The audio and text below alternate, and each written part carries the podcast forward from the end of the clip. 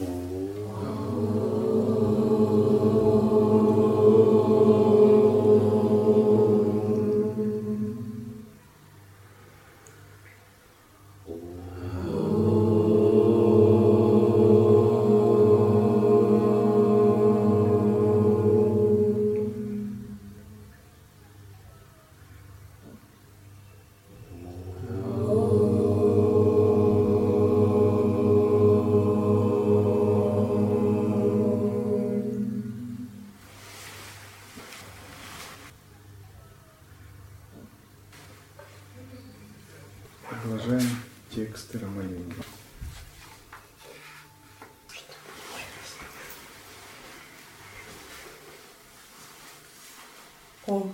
Высшее вселенское божественное, ты воплотилась как космическое существование. Жизнь, населяющая разнообразные миры, сияние духа живых существ, око истинного знания в гармонии, видение пути и плода, небо или пространство сознания истины, Чидакаша, что прило природу бесконечного высшего бытия, Парамакаша. Парамакаша – это часть, одно из понятий учения о пространстве, пятеричном пространстве, называемом Йома Панчака. Йома Панчака – это пять пространств, которые йогин открывает в процессе самадхи, или йоги сна и, и света, или в джоти йоге, или в нада йоге. С какого бы пути йогин не добирался, он подбирается к этим пяти пространствам. Или в Махашанте медитации. И первое пространство – это гуна рахита акаша, пространство без качества. Когда вы медитируете, есть просто темнота, нет никаких качеств, никаких форм, но нет и света, вы пребываете в неком пустотном состоянии. Гуна рахита значит нет гун, нет качеств, бескачественно.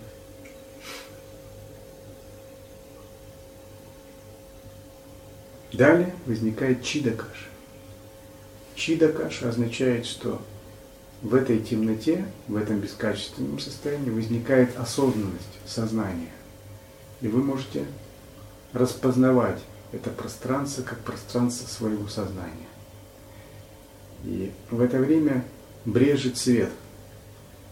Читакаша означает, ваше сознание начало освещать эту темноту. Если гунарахитакаша это как бы вселенская тьма такая, вами еще не осознанная.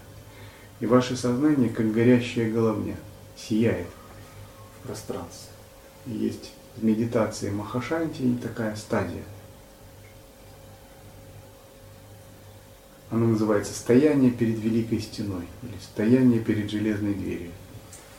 Когда ваше сознание освещает огромное вселенское пространство, это вселенское пространство темное, только ваше сознание сияет.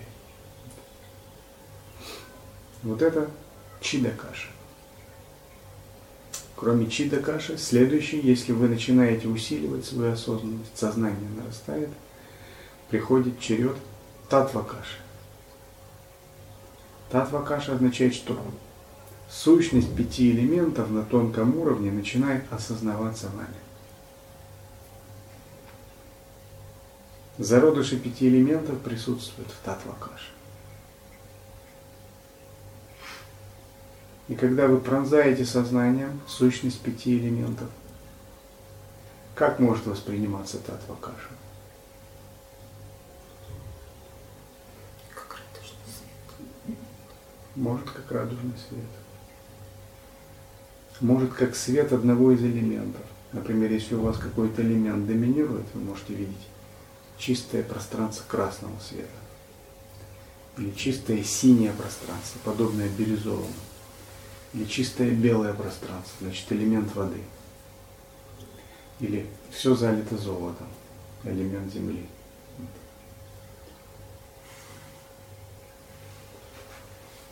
Наконец, когда вы проходите татва кашу, наступает черед маха каши. Маха каша это просветление, великое пространство сознания. Это как будто вот вспышка магния – во все стороны пространства. сияющее пространство, оно вспыхивает. И вы входите в него, осознавая как свою сущность. Сурья Кашаны описывается как свет миллионов солнц.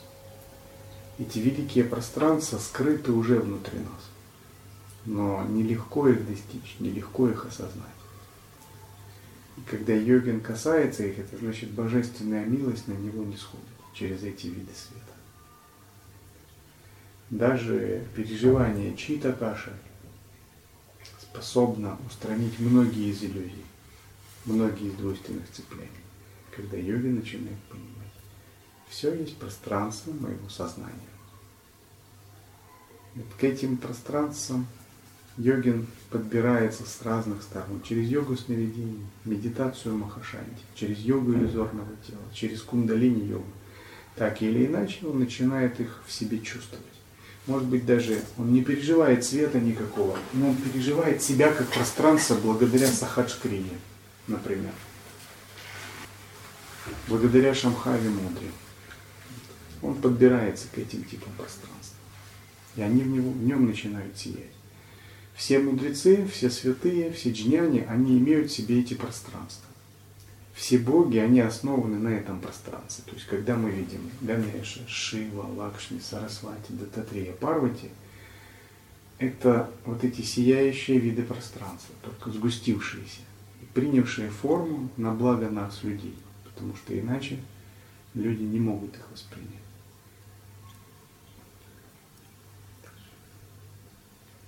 Ты стала несравненным и безграничным блаженством мудрости. О высочайшее, что является сущностью природы Сатчитананды, Сат Чит Ананда Майя. О, высшее вселенское божественное, ты воплотилась, как сад бытие истины, что невыразимо заполнило все миры, как саморасширение божественного существования – подобное, подобное Вселенной. Ты воплотилась как источник наслаждения, переживаний йогинов, как снаружи, так и внутри. Непоколебимая глубина спокойствия, незамутненное видение мудрости, божественной милости и сила недвойственного блаженства манифестации, Нибида Ананда. Ты стала воплощением сияющей силы сознания, Белакам, находящейся на вершине мира сверхразума, Мидханам.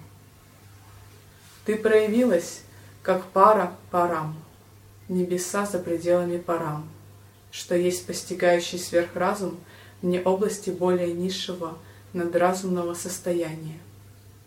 И как чит парам, небеса истинного сознания – обнаруживающие в себе сверхразум и управляемые им. Рамалинга описывает разные типы тела мудрости джняна деха, возникающие в его переживании. Но мы должны научиться применять это пространство в жизни.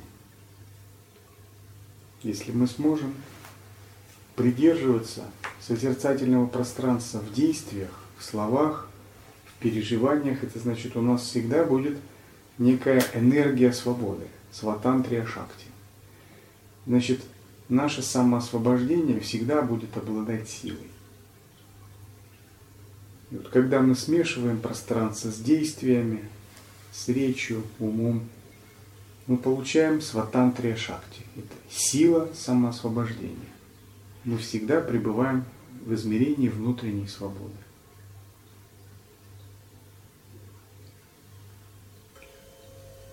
А также ты проявилась владыкой запредельного блаженства в сердцах своих возлюбленных. Ты воплотился как сад, чит и ананда. Ты — вечный свидетель в каждом живом существе. Ты стал сиянием перламутра и рубина — а также непревзойденного, совершенного бриллианта, бриллианта света знания.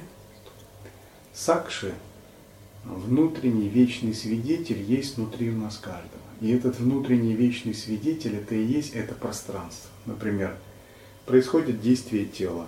действие ума, действие праны, речи. Происходит воображение тонкого тела. То, то есть подсознание – это тонкое тело, воображение, сны. Все это происходит на фоне. А что является фоном? Фоном является пространство сознания. Вот это и есть сакши. И самоосвобождение, джняна-йога, созерцательное присутствие, оно с чего начинается? С обнаружения этого свидетельствующего пространства сознания. То есть оно всегда есть фон. Как рыба плавает в воде, не замечая воды.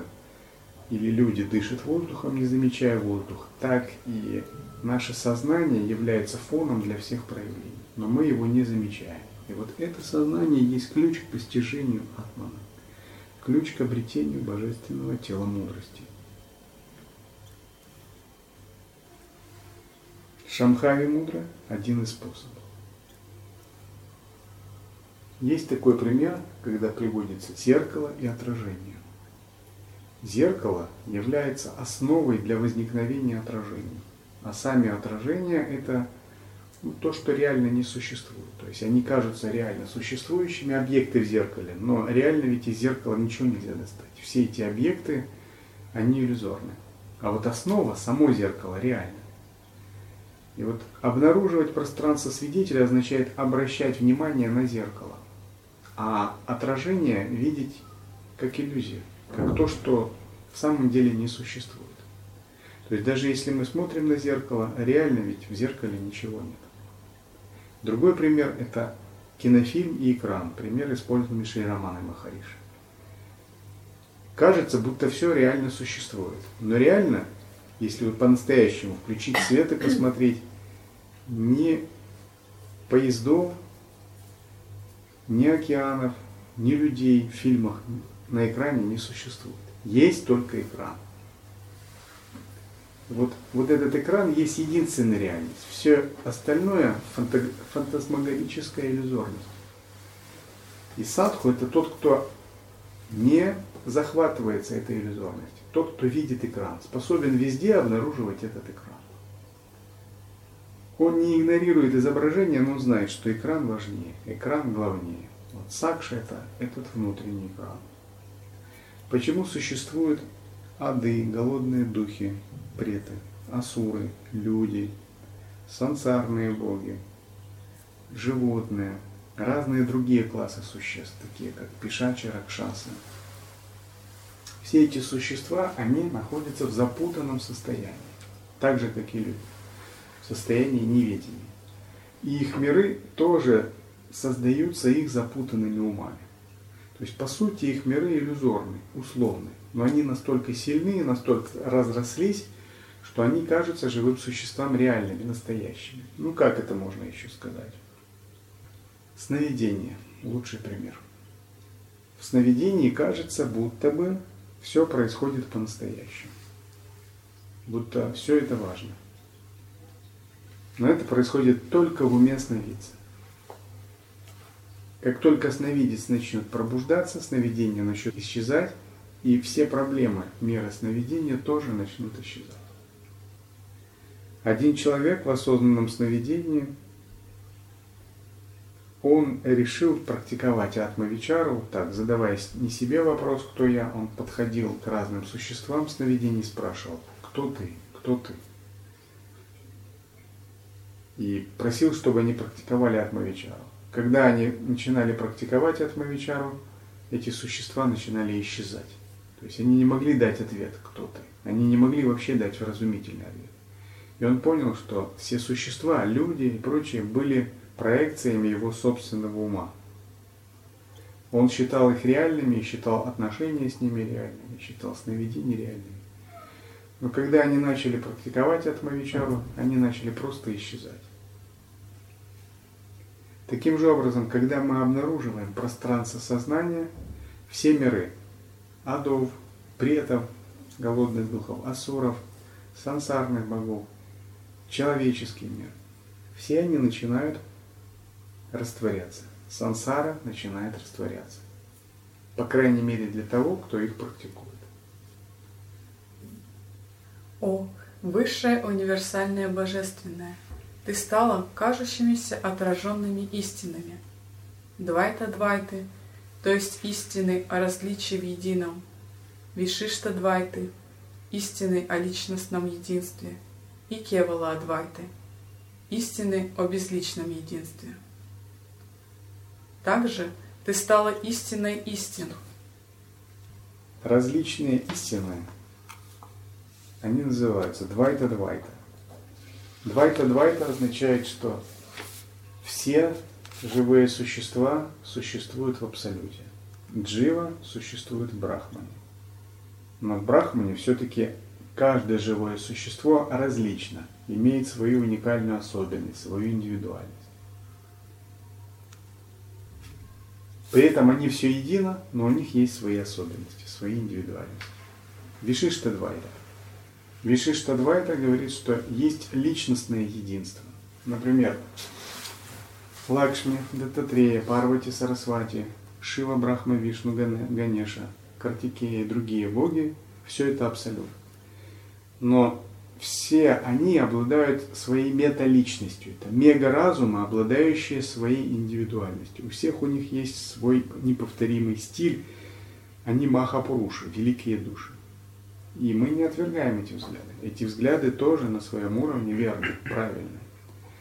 То есть наша цель это не только реализовать недвойственность, слиться с абсолютом, но также персонализировать свою абсолютность. Персонализация – означает, не означает, что мы берем и маленькую личность эго раздуваем до размеров абсолюта. Вовсе нет. В абсолюте нет персональности такого, такого рода.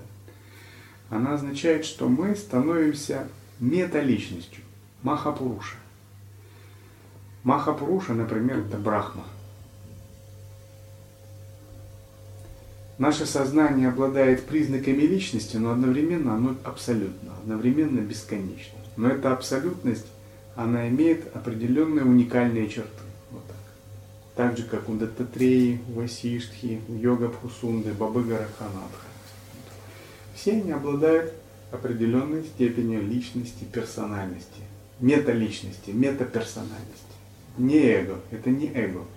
Это шутха сатва сварупа. То есть нельзя путать ахамкару и шутха сатва сварупа. Ахамкара это ограниченное эго, созданное кармой.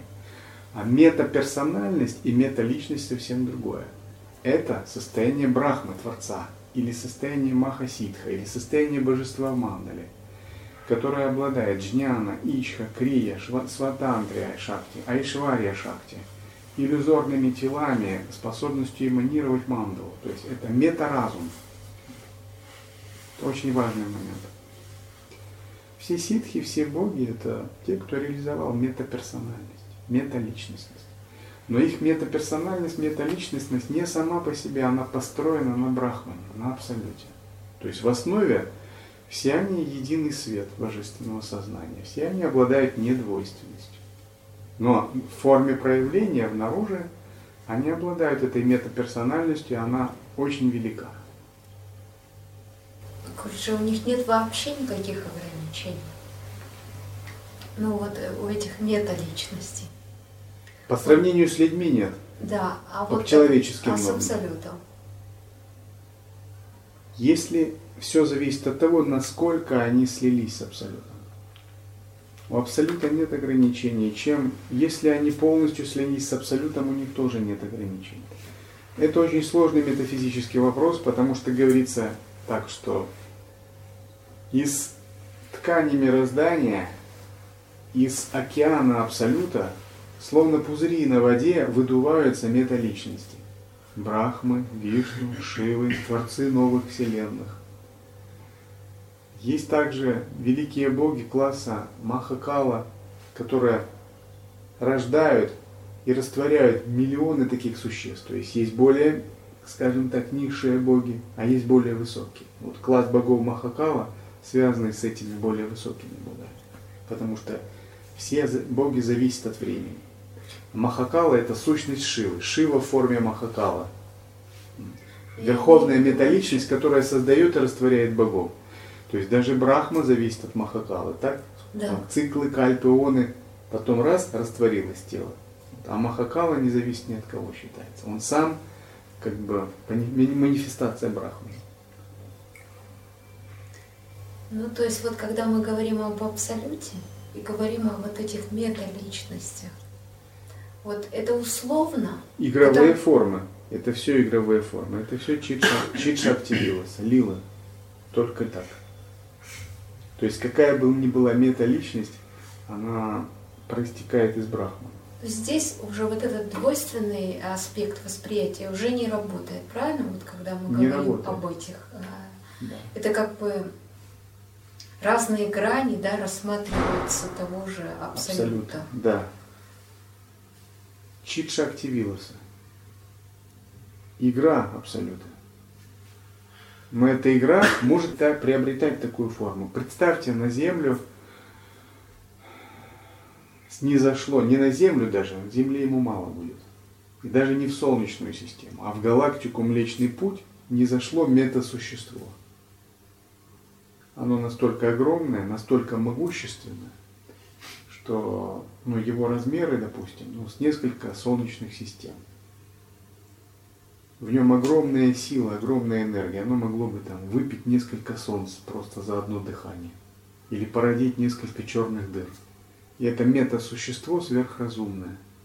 Оно обладает коллективным интеллектом всех живых существ в галактике, включая людей, богов, духов, животных, демонов, сверхсуществ и ганхаров. Она обладает способностью всепроникающего разума, проникать в память каждого, знать, что думает о каждом, способностью управлять волей каждого, создать ему любую СНК. Оно обладает способностью производить из себя материальные элементы, татвы, изнутри себя, как черная дыра, или производить планету, элемент Земли, элемент огня, элемент ветра. Материализовать себя может а, в любой форме. Она может материализовать себя в форме человека, в форме гигантского божества, в форме звезды, в форме черной дыры, в форме роя птиц, в форме там, цивилизации людей, заселяющих там, все планеты Солнечной системы. Это все будет одна его эманация. И вот это одно существо просто. Там-то оно путешествует по Вселенной, он залетело сюда. Оно не обязательно будет видимо. Оно не обязательно будет как бы вступать с людьми как-то посредством разговора. Это метаразум, с которым невозможно человеку вести диалог если он не захочет. Но если он захочет, он может сам с ним вступить в контакт. Принять любую форму. Даттатреи, Лакшми, Шиву, потому что он эти формы уже в себе имеет, реализовал. То есть, если это уровни Лакшми или уровни Даттатреи, мета-существо. Ну, можно спросить еще вот. Э, вот этот вот метаразум, это вот по нашей э, 16 калу ступени, это какая вот ступень? 16. Вот откуда берется знание об этих существах? Вот считается, что э, вышестоящего мастера по уровню реализации может оценить только вышестоящий. Да? Откуда берется вот знание об этих, о их возможностях? А вот откуда это? это священных... священных писаний, из наставлений ситхов, потому что многие ситхи являются эманациями этих существ. То есть вы не можете сами своим ограниченным умом познать этих существ. Но эти существа посылают части самих себя аватаров, например. От аватаров ситхи являются олицетворениями неких шакти этих существ. От них можно. Это их эманации. Амши аватара.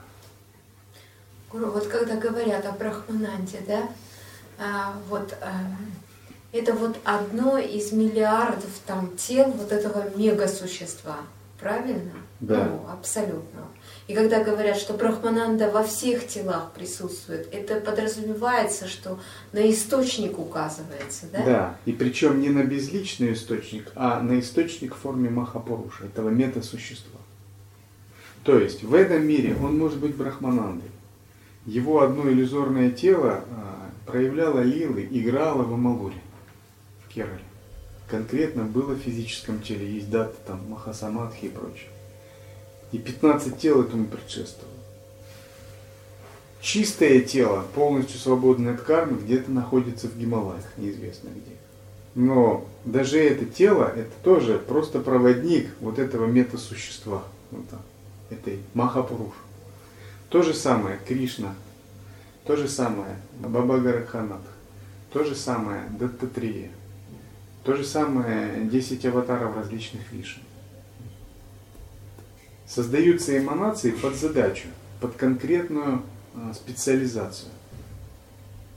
Например, как 10 маховидий появилось? 10 маховидий появилось, а, когда Шива не пустил Сати к родителям на там, жертвоприношение, на ягне. Небольшая супружеская такая ссора, недоразумение. Что сделала Сати? Сати проявила себя в облике Кали, в облике Тары, в облике там, Лалиты, в облике Трипура Сундари, в облике там, Хумавати, в облике там, Багаламуки. Кому? Да.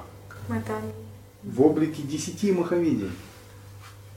От чего она могла проявить эти облики? Потому что она была таким метасуществом. И Шива был метасуществом. И вот когда говорят, что Шива, Парвати на Кайласе развлекались, это два метасущества, две Махапуруш приняли в одном из миров иллюзорные тела. В параллельных вселенных они также могли принять. Очень много. Почему много столько разных историй? Они иногда похожи, иногда разные. Это не только потому, что разные люди излагают.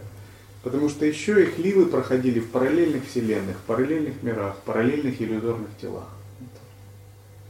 Метасущество создает, может создавать личности и действовать, его санкальпа, лила может действовать сразу там в миллионах мерностей, в миллионах иллюзорных тел, в миллионах параллельных миров. Потому что оно многомерно. Гуру, правильно, если мы, допустим, хотим познать Брахмананду и через этот вот образ начинаем погружаться, то это как почкование, мы узнаем много-много иллюзорных тел, да, мы можем двигаться и вот этот абсолют раскрывать как Вселенную. Конечно, в этом и сущность гуру-йоги. То есть сущность гуру-йоги, что вы через относительную личность, через относительную форму входите в мета-личность, в мета-существо. Почему считается никогда нельзя там, критиковать садху, никогда нельзя критиковать святых и наоборот, накапливать заслуги, восхвалять. Потому что все это умножается на бесконечность, на мета, на мега масштабы.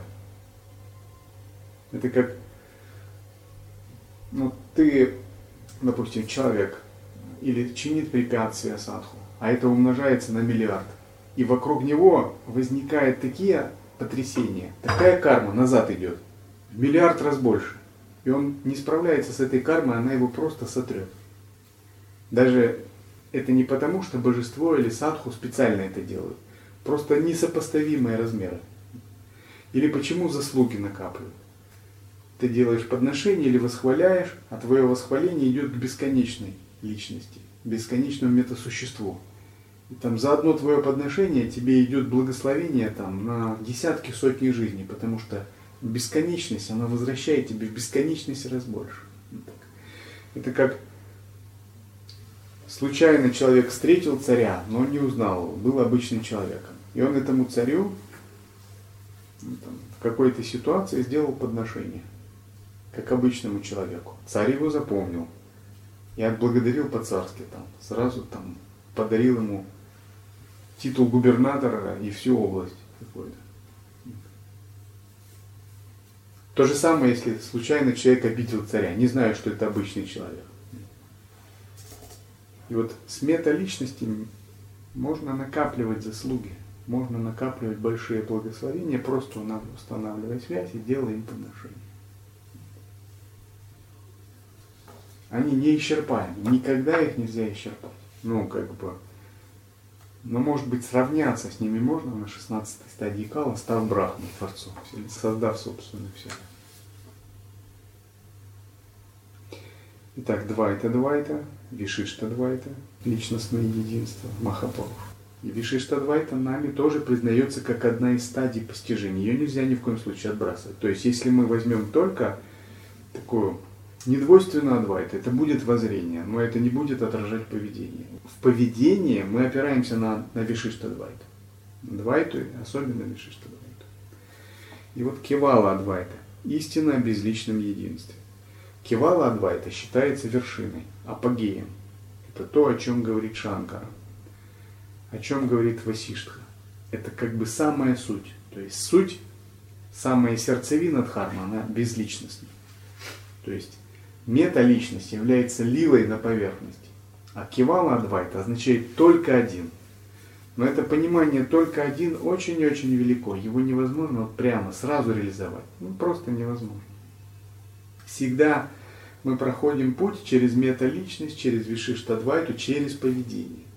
И говоря так, мы к воззрению, вот этому запредельному воззрению, двигаемся постепенно через восхождение по пути эволюции, через поведение. Поэтому поведение и воззрение разделяются. На пути Махапуруш, на стадии металичности, воззрение и поведение максимально слито. Нельзя искусственно соединить воззрение и поведение. То есть даже если кто скажет, ну, хочу соединить, не разделять, хочу соединить воззрение и поведение, можно ему сказать, ну, конечно, давай, твори Вселенную.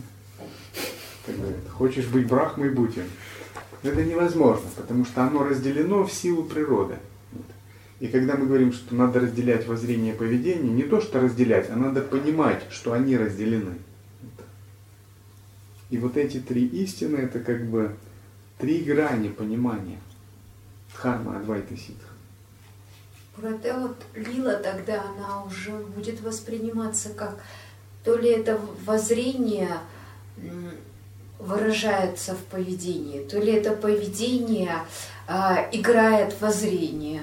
Ну, как бы, Лила да? без Понятно? объяснений. Ее невозможно. Можно ну, то есть это уже нельзя разделить, да? Нельзя вот разделить. Вот нельзя друг. разделить, да. Потому что здесь включаются совсем не философские категории уже. Лилу может осуществлять только Бхагаван. И вот металичность это тоже форма лилы Бхагавана. Эго не может делать лилу. Эго может делать карму. То есть, когда мы говорим лила, это принадлежит тому, кто не действует, кто вкушает все плоды, верховному наслаждающемуся. Вот это лила. Значит, он действует в состоянии абсолютной полной чистоты из полного недеяния. То есть у него нет никакого действия. Есть активность игровая, но действия нет. И вот такая металичность, божественная экспансия, она является одной из форм проявления Ливы, Читшакти Виласа. Нарасимха, Рама, Курма, Матсия, Парашурама, Вамана, Вараха, Хайгрив, Даттатрея – все это различные или металичности, или иллюзорные тела этих металичностей. И сам по себе контакт с такими металичностями – это для садху незабываемая вещь. То есть вы как будто соприкасаетесь с огромным суперразумом. И это не безличный он полностью, да? а у него есть своя персональность. Это как вы связываетесь даже не с великим царем и не с великим президентом, но с определенными из богов. И он к вам откликается. Но не в форме там человеческого какого-то отклика. Металичности Махапуруш, они общаются с людьми посредством высоких вибраций, паравани, непосредством человеческой артикулированной речи, вайкари. Пара, уровень, пашьянти, мадхьяма, запредельная речь через пхаву, через образы в сновидении, через знаки, через телепатию. Но вы можете связываться с этими металичностями. И вот визуализация древа прибежища, молитва Дататрея – это как раз такие пароли связи с такими металичностями. Но при этом мы должны с ними как бы общаться как живыми, как близкими нам. Иногда они как бы имеют такой игровой интерес даже в этом мире. Иногда они вдохновляют святых учителей, ситхов, эманируют иллюзорные тела. То есть, когда они приходят, это значит, они создают иллюзорное тело, голограмму для воплощения божественной воли, для воплощения какого-то контакта. И вот божественная воля, она может проявляться так. Как она может проявляться? Какой-то святой призвал божество, божество откликнулось дало ему передачу, текст, наставление. Или сказал, вот там-то раскопай статуэтку, установи ее такого-то дня, такого числа, таким-то ритуалом. Много людей придет, будет поклоняться. Вот так форма божественной воли может происходить. Или построй 108 храмов. Напиши вот эту книгу. И вот когда такой человек воспринял божественную волю, он начинает ее исполнять. И те, кто подключается к этому, они тоже служат этой металичности, вот проводят эту божественную волю. Таким образом все человечество получает благо.